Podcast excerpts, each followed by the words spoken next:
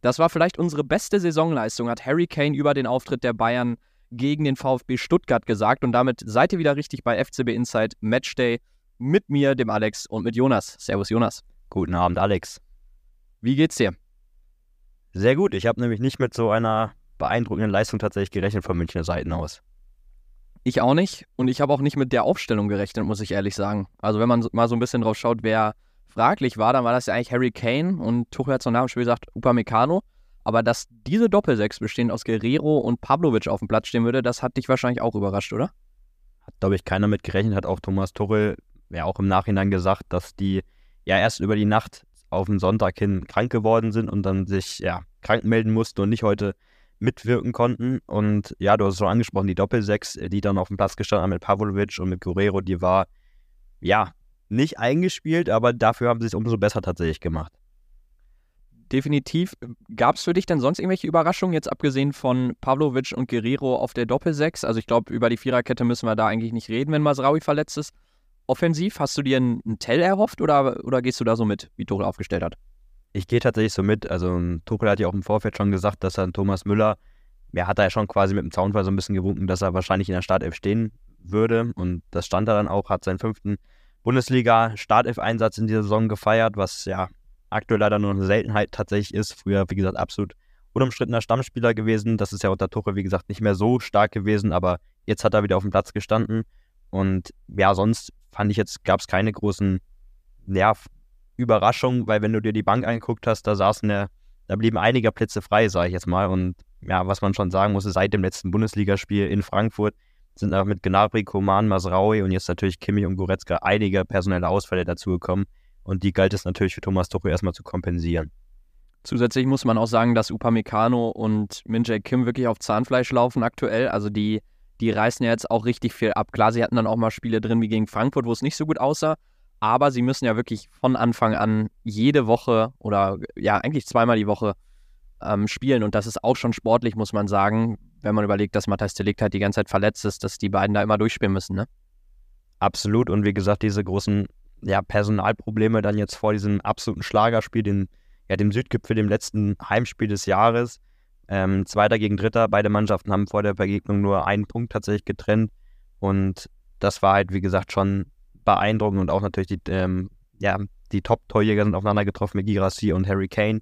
Und ja, wie gesagt, ich hätte nicht mit dieser starken Leistung gerechnet, weil, wie gesagt, die Vorzeichen aus meiner Sicht jetzt nicht so goldig halt standen und der VfB natürlich mit einiges an Selbstbewusstsein in die Allianz Arena gereist ist und gleichzeitig ja gab es auf der VfB-Seite, muss man natürlich ansprechen, Girassi und Undaf, die natürlich auch ein hervorragendes Duo in die Saison bilden, quasi so ein bisschen das Gegenpendant zu ja, Harry Kane und Leo Sané. Also die harmonieren auch sehr, sehr gut, stehen bei 16 und bei 8 Saisontreffern und gleichzeitig ist das eine sehr, sehr harmonische Truppe, die ähm, ja, Sebastian Hönes da seit seiner Übernahme geformt hat, fand ich.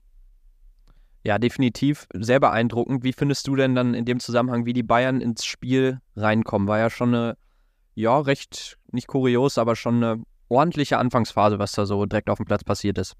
Eine ordentliche Anfangsphase, da ging es, wie gesagt, auf dem Platz, fand ich schon heiß her. Dafür blieb es auf dem Rängen sehr, sehr schweigsam, aufgrund halt, wie gesagt, dieser Investorenabstimmung, die es unter der Woche gegeben hat. Da gab es, ein zwölfminütiges Schweigen.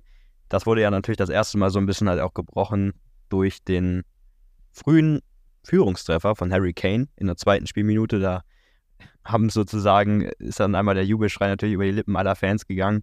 Und aber sonst, ja, sehr, sehr starke Anfangsphase und natürlich, man muss sagen, für den FC Bayern ein idealer Start ins Topspiel. Ja, ich dachte vor allem bei dem Tor erst, dass der zu Kane nicht mehr ganz rüberkommt. Also Musiala leitet das ja hervorragend ein und dann äh, legt Sané rüber auf Kane. Auch so eine Kombination, die wir, glaube ich, inzwischen bei den Bayern schon ganz gut kennen. Sané und Kane ist wirklich unfassbar, wie gut das harmoniert nach so kurzer Zeit schon.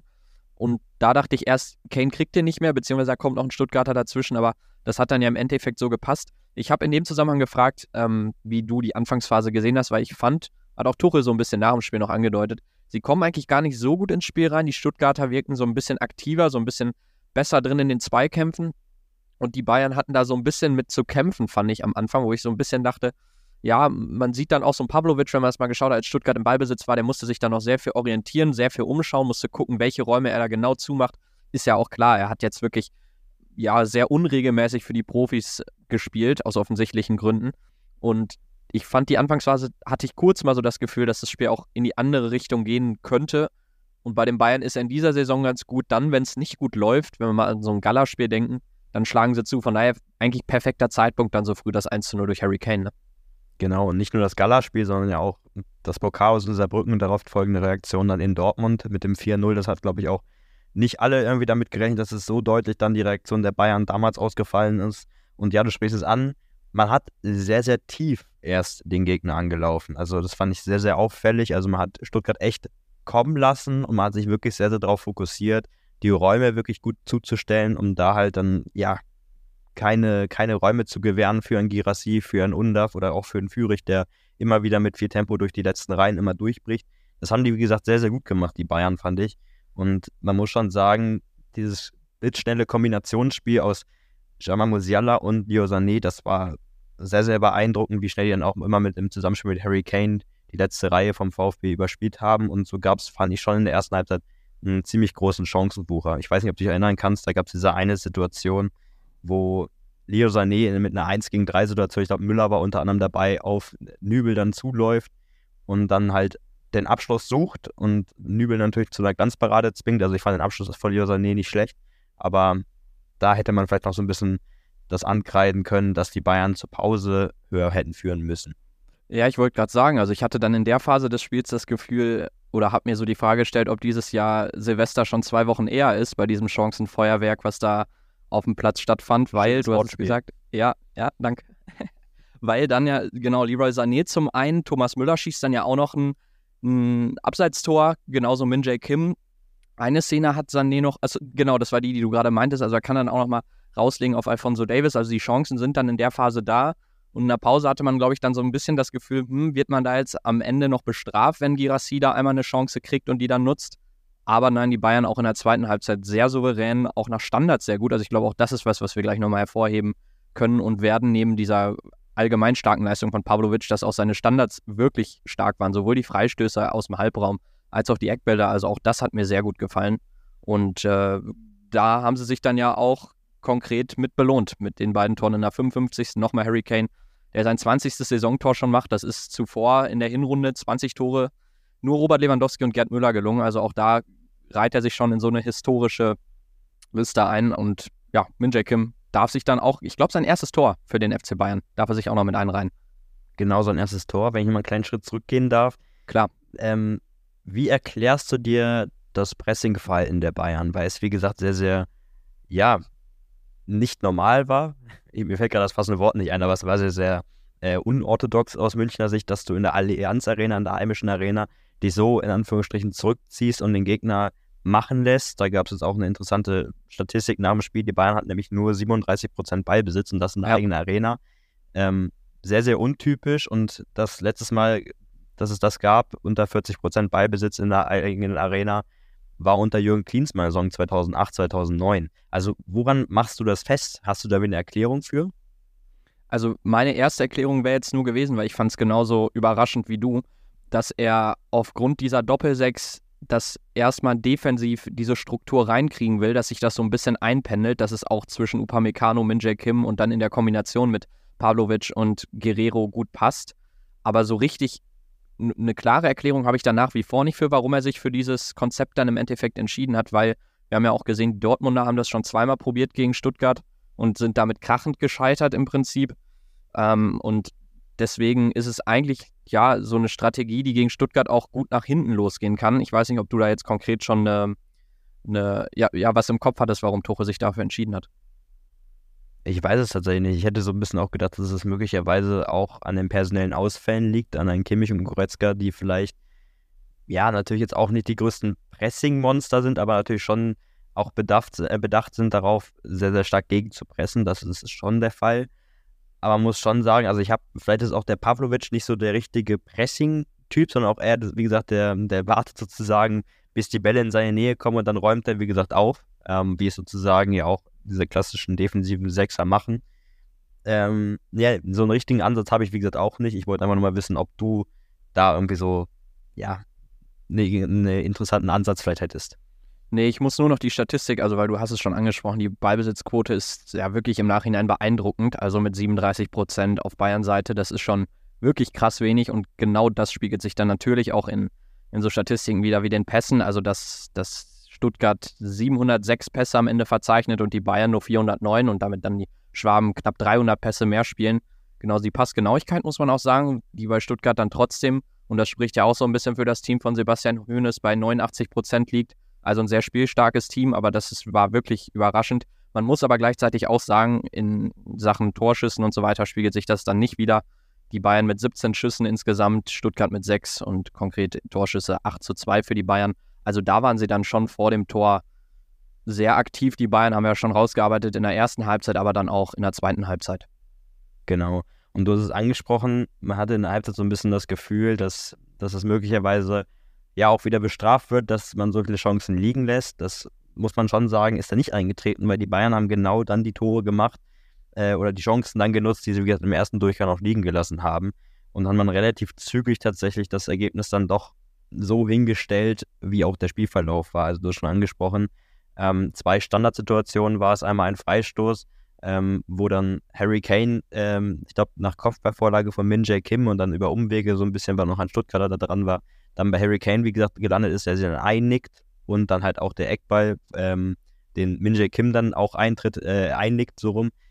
Ich fand's, das hat mich auch für ihn gefreut, weil er, wie gesagt, sehr, sehr viel auch in den letzten Wochen sich anhören musste, auch natürlich zu Recht, aber man hat halt, wie gesagt, schon gemerkt, er war vielleicht auch einfach so ein bisschen müde und musste sich ja gleichzeitig an ein neues Umfeld, an einen neuen Verein und an eine neue Liga einfach gewöhnen. Und das hat mich halt, wie gesagt, gefreut, dass er dann äh, gegen Stuttgart seinen ersten Treffer für die Münchner erzielen konnte. Und vor allen Dingen hat es mich gefreut, weil in der ersten Halbzeit wurde ja, vielleicht kannst du dich erinnern, in der 25. Minute, glaube ich, war es, sein Tor zurückgenommen, ähm, weil es vermeintlich abseits war. Es war auch ein Freistoß. Und dann gab es irgendwie diese kuriose Situation, dass dann da die Technik gestreikt hat. Ja, genau, sie konnten es dann nicht richtig überprüfen im Nachhinein, wo man natürlich dann auch in der Phase dachte, okay, bei einem 1-0 besonders bitter aus Bayern Sicht, wenn es dann doch regulär gewesen wäre sozusagen. Aber ja, genau, das ist eine kuriose Situation. Unabhängig davon, wenn man schon gerade bei den Standards sind, wie hat dir die Doppelsechs, wie hat dir Pavlovic und Guerrero, wie haben die dir zusammengefallen? Ich habe es mir tatsächlich sogar als FCB Inside-Spieler aufgeschrieben. Pavlovic? Beide. Beide, Beide tatsächlich. Okay. Weil ich einfach es extrem stark finde. Also ich fand Pavlovic noch, was soll ich sagen, noch auffälliger, weil man vielleicht mehr darauf geachtet hat, weil man ihn so selten spielen sieht und ich tatsächlich ein sehr, sehr großer Fan von seiner Spielweise bin und auch von, von dem Typen halt, wie gesagt, bin, weil er halt mit 19 Jahren, das muss man sich mal vor Augen führen, noch so wenige Bundesliga-Minuten bisher gespielt hat, aber dann wirklich mit so einer Routine, mit so einer Ruhe und so einer Ausstrahlung am Ball einfach das Spiel dann auch in die Hand genommen hat, einfach dann sozusagen einen Kimmich-Ausfall vergessen gemacht hat und dann in Kombination mit Rafael Guerrero haben die halt, wie gesagt, die Ausfälle einfach beider Nationalspieler mit Goretzka und Kimmich halt vergessen gemacht. Das fand ich extrem beeindruckend und was ich halt auch interessant fand, und es hat sich absolut gelohnt oder ausge äh, ausgezeichnet, ähm, dass Pavlovic die Standards übernommen hat. Die Standards, die Josua Kimmich normalerweise getreten hätte als Rechtsfuß, hat dann Pavlovic reingezogen und extrem gute Freistöße, extrem gute Eckbälle und daraus natürlich auch zwei Standardtore gefallen. Also hat mir auch sehr, sehr gut gefallen. Ja, gehe ich auch mit, dass du die als FCB Inside-Spieler dann nimmst, weil wirklich beide mit einer richtig guten Leistung, muss man sagen, auch dafür, dass sie in so ein wichtiges Spiel, auch schwieriges Spiel reingeworfen werden. Pavlovic muss man auch einfach mal sagen, also zum Beispiel am 1.8. noch zu Beginn der Saison dieses Jahr hatte er noch einen Marktwert von 200.000 Euro. Der war noch gar nicht so richtig auf dem Bayern-Radar oder auf dem ja, Radar der Profis sozusagen. Da kam er noch nicht wirklich oft zum Einsatz.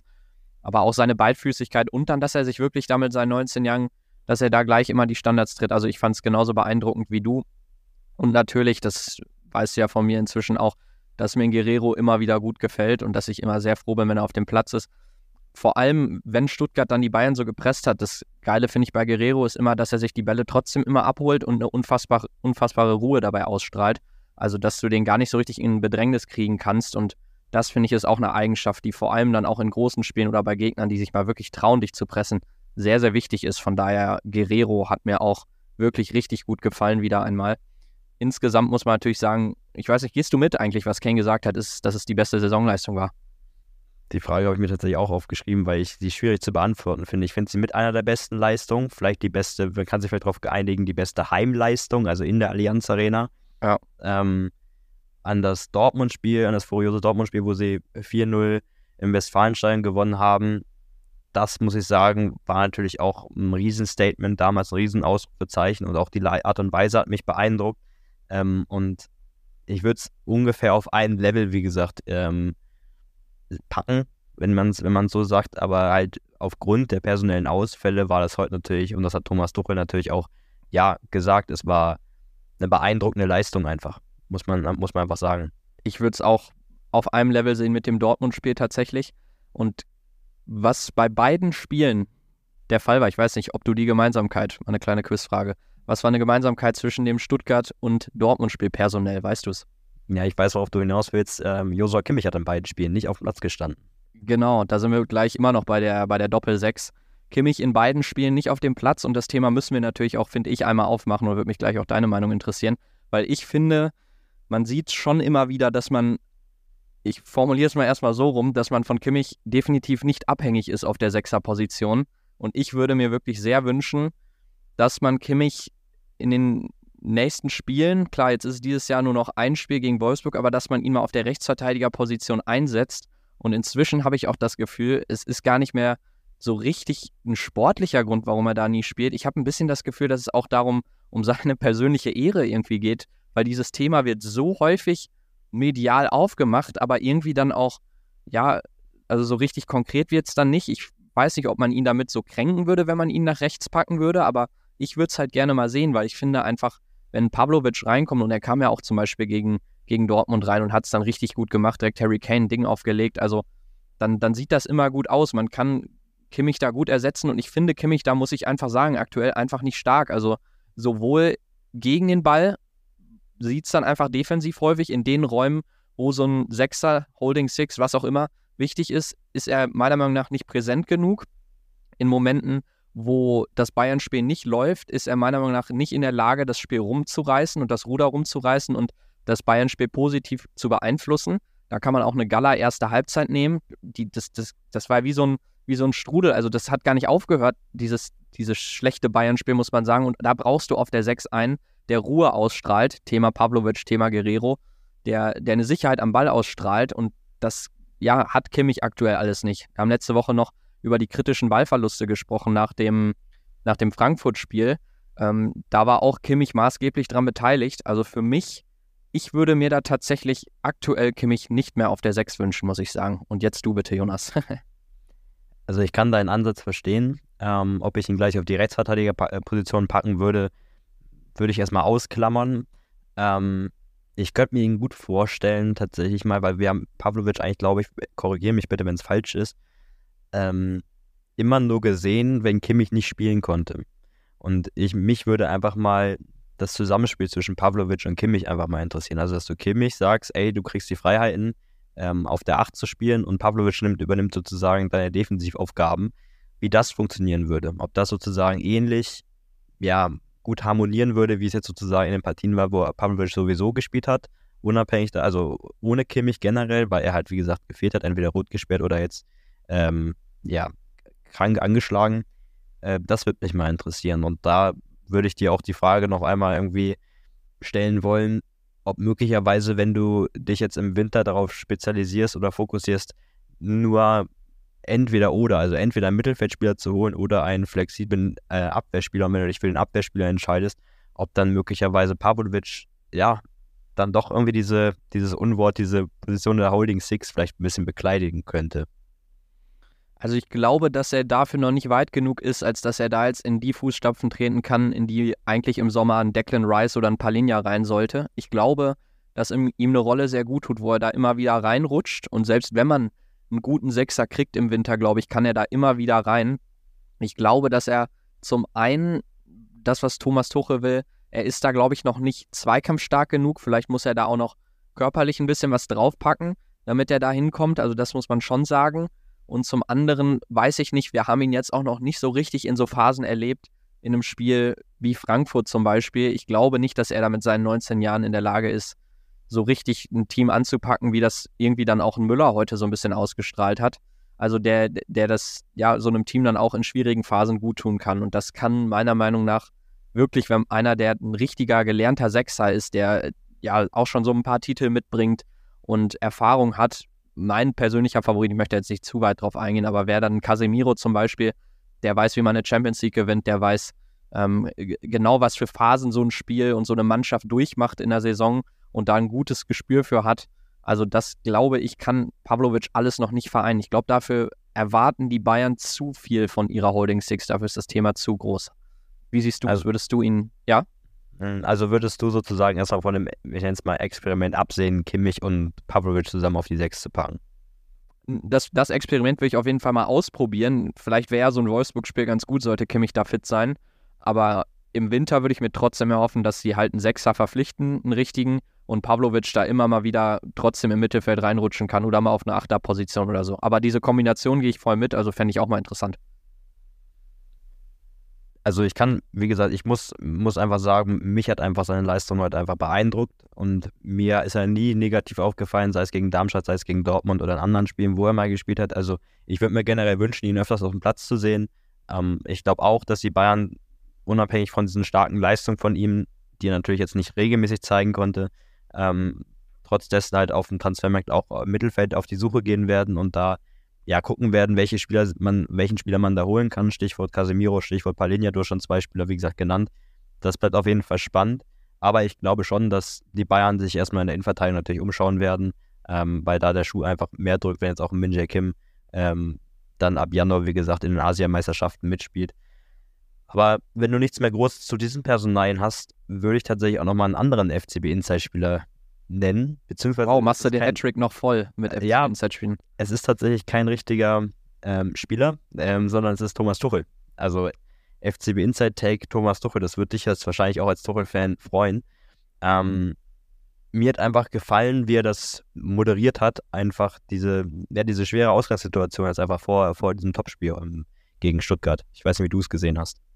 Ja, 100 Pro. Also gehe ich auch voll mit. Ich glaube auch, es ist wirklich beeindruckend, was Thomas Tuchel da jetzt alles schon durchmachen musste in, in dieser Phase beim FC Bayern, sowieso in der letzten Saison, aber jetzt auch aktuell, was er da personell, wie er es auch nach dem Spiel gesagt hat, wie viele, ja, wie viele Stühle da frei waren irgendwie ähm, in der Besprechung vor dem Spiel. Personell musste er viel, viel durchmachen, schon sportlich sowieso mit einem Saarbrücken aus, aber du kriegst ihn zum einen nicht unter und zum anderen trifft er auch immer wieder gute Entscheidungen, ähm, lässt sich selten aus der Ruhe bringen. Da hatten wir, glaube ich, einmal so ein bisschen diesen alten Thomas Tuchel in Anführungszeichen gesehen nach dem Dortmund-Spiel, wo er dann mal Lothar Matthäus und Sebastian Hellmann bei Sky so ein bisschen mal die Meinung gegeigt hat. Aber sonst muss man sagen, bleibt er auch da sehr cool, moderiert das alles sehr gut weg, wie du auch gesagt hast.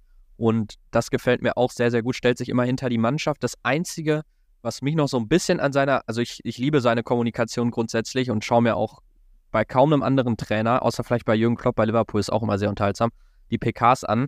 Mir ist es zum Teil noch ein bisschen zu, wenn wir gerade mal bei seiner Kommunikation sind, er macht sich so ein bisschen zu klein und die Bayern. Also redet dann im Zusammenhang mit der Champions League häufig über, über Losglück, dass man das bräuchte, dass Champions League Auswärtsspiele, dass man da eigentlich nie ähm, ja, sichere Sieger einfahren kann. Also da so ein bisschen von der Kommunikation ich finde, ab und an tun ihm diese Momente wie, wie am Sky-Mikro damals in Dortmund auch ganz gut und dass er mal so ein bisschen die breite Brust auch zeigt bei PKs. Das, glaube ich, kann er noch ein bisschen mehr raushängen lassen, aber ich glaube, das werden wir auch kriegen, wenn sie weiterhin gute Leistungen zeigen. Bin ich auch von überzeugt, aber wie gesagt, ich, mich hat heute auch vor allen Dingen einfach ja, der spielerische Ansatz imponiert. Also einerseits diese kurzfristigen schweren Ausfälle muss er schon sagen, dass Kimmich und Goretzka natürlich schon nach diesen personellen Ausfällen von Masraoui, von Gnabry, von Coman, dann natürlich die nächsten Nackenschläge für ihn einfach waren, der generell die komplette Hinrunde mit einem dünnen Kader arbeiten musste oder mit einem, ja, mit einem kleinen Kader arbeiten musste. Und wie er dann halt, wie gesagt, heute die, die Mannschaft auf dieses Spiel eingestellt hatte und, und dann halt auch den VfB ja wortwörtlich keine Chance gelassen hat. Also ich kann mich an keine richtig gefährliche Abschlusssituation vom VfB erinnern. Ähm, Gab es auch im Endeffekt nach 90 Minuten, man kann von den Werten halten, was man möchte ein X-Goals-Wert von 0,18 von, ja. ähm, vom VfB, also wie sozusagen er die Bayern auch eingestellt hat, definitiv, äh, defensiv wirklich absolut kompakt zu stehen und dort halt, ja, einfach ein Girassi, der wie gesagt aktuell mit einer der besten oder ja, mit einer der besten Stürmer in Europa ist und ein Undaf äh, als sein Sturmpartner so aus dem Spiel zu nehmen, das habe ich auch selten, wie gesagt, gesehen und das hat mir, wie gesagt, sehr, sehr gut gefallen und dementsprechend, ja, ist es, glaube ich, schon richtig zu sagen, dass es auf jeden Fall die beste Leistung in der Saison zu Hause in der Allianz Arena war und mit dem Dortmund-Spiel, ja, auf jeden Fall eine mit der besten Saisonleistungen. Vom einen Thomas zum anderen werden wir Thomas Müller häufiger jetzt in der Startelf sehen. Was glaubst du? Mir hat er heute gut gefallen, muss ich sagen. Ähm, kann, ich, kann ich nicht viel zu sagen oder nicht viel kritisieren. Er hat sich voll reingehauen, hat auch, finde ich, wichtige Ballgewinne gehabt und hat auch dann, ja, ich glaube, als erfahrener Führungsspieler einfach die Mannschaft, die natürlich schon so ein bisschen ja, angeschlagen war, ähm, einerseits nach dem Frankfurt-Spiel, andererseits, wie gesagt, auch personell, ähm, da sehr, sehr gut an die Hand genommen, sehr, sehr gut moderiert. Ich hätte ihm, heut, hätte ihm heute auch so rum langsam äh, das Tor zum zwischenzeitlichen 2-Look gegönnt, äh, was dann kurz vor der Pause noch aberkannt worden ist wegen Abseits. Ähm, aber seine Leistung fand ich heute generell wirklich sehr, sehr gut und ich glaube jetzt gegen Wolfsburg wird er, denke ich, auch starten, weil natürlich auch einfach die offensiven Alternativen aufgrund der ganzen Ausfälle, ja, es nichts anderes hergeben, sage ich jetzt mal glaube auch, dass wir ihn gegen Wolfsburg nochmal sehen und ich hoffe auch, dass er sich dann nochmal mit einem Tor belohnen kann, weil er hat es auch richtig, also er hat ja wirklich viele Szenen, wo man mal wieder den alten Thomas Müller gesehen hat, wie clever er dann auch war. Also zum einen bei dem Tor, was leider zurückgenommen wurde, zum anderen bei dieser Szene von Sané, wo wir vorher drüber geredet haben, wie er da erst den Verteidiger von Stuttgart kreuzt und dann das Ding auf Sané rüberlegt. Das war wieder so eine Szene. Hat mich ein bisschen an das Kopenhagen-Spiel muss ich sagen, wo er auf Tell rübergelegt hat. Also auch in Ballbesitz. Er hatte richtig gute Szenen und mir hat er sehr gut gefallen. Ich fand auch Musiala hat es dann auf rechts ganz gut gemacht. Und diese Kombination mit den drei Nationalspielern in der Reihe da mit Müller, Musiala und Sané, da freue ich mich schon sehr drauf äh, beim Wolfsburg-Spiel. Ich glaube, dass was die alle drei so ein bisschen vereint ist, dass denen als Bestätigung jetzt nochmal ein Tor ganz gut tun würde. Also Musiala kommt da die Saison tatsächlich noch nicht auf allzu viele Tore ähm, im Vergleich zur letzten Saison. Und bei Müller soll es auch noch nicht so richtig laufen mit einem Saisontor. Sané jetzt acht Spiele in Folge ohne Tor. Also das wäre, glaube ich, was. Vielleicht kann ja der, der Harry Kane den dann mal einen rüberlegen. Ich glaube, das wird allen dreien ganz gut tun. Bin ich auch von fest überzeugt. Wollen wir dann mal aufs Wolfsburg-Spiel, auf das letzte Spiel des Jahres mal blicken? Ja, auf jeden Fall. Auswärtsspiel. Man muss ja auch sagen, dass Wolfsburg gerade wirklich nicht in einer guten Phase ist. Sie haben sich jetzt einen Arbeitssieg in Darmstadt in Unterzahl erkämpfen können.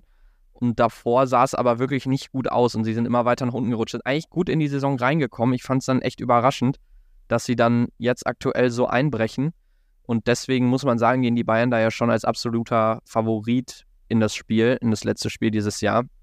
Ich weiß nicht, wie du die, die Wolfsburger unter Nico Kovac aktuell siehst, der auch schon so ein bisschen in der Kritik ist. Genau, unter, auf Nico Kovac ist sehr, sehr viel Druck jetzt gewesen vor dem Auswärtsspiel in Darmstadt, was sie ja mit 0-1, äh, mit 1-0 gewinnen konnten, so rum ähm, trotz, trotz Unterzahl, wie gesagt, aber weil sie davor auch vor allen Dingen sehr, sehr viele Niederlagen auswärts kassiert haben und davor generell losgelöst davon dreimal verloren haben äh, in Folge, war auf Nico Kovac schon ordentlich Druck und die Mannschaft hat sich aber, wie gesagt, reingehauen mit einer guten Leistung und hat dann, wie gesagt, ja, dreckig einzeln in Darmstadt gewonnen.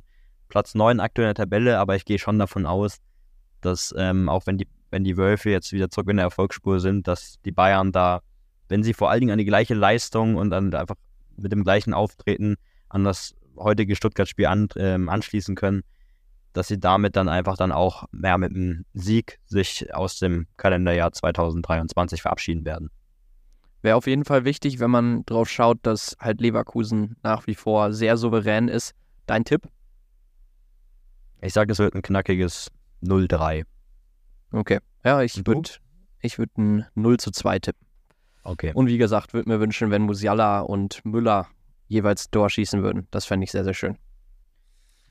In dem Sinne, glaube ich, haben wir das vermeintlich beste Saisonspiel der Bayern, glaube ich, ganz gut beleuchtet und hören uns dann natürlich noch ein letztes Mal in diesem Jahr nach dem Wolfsburg-Spiel. Bis dahin, Jonas, wünsche ich dir noch entspannte Tage, ein gutes Wolfsburg-Spiel und äh, ja, bis dann. Bis dann, Alex. Ciao, ciao. Ciao, ciao.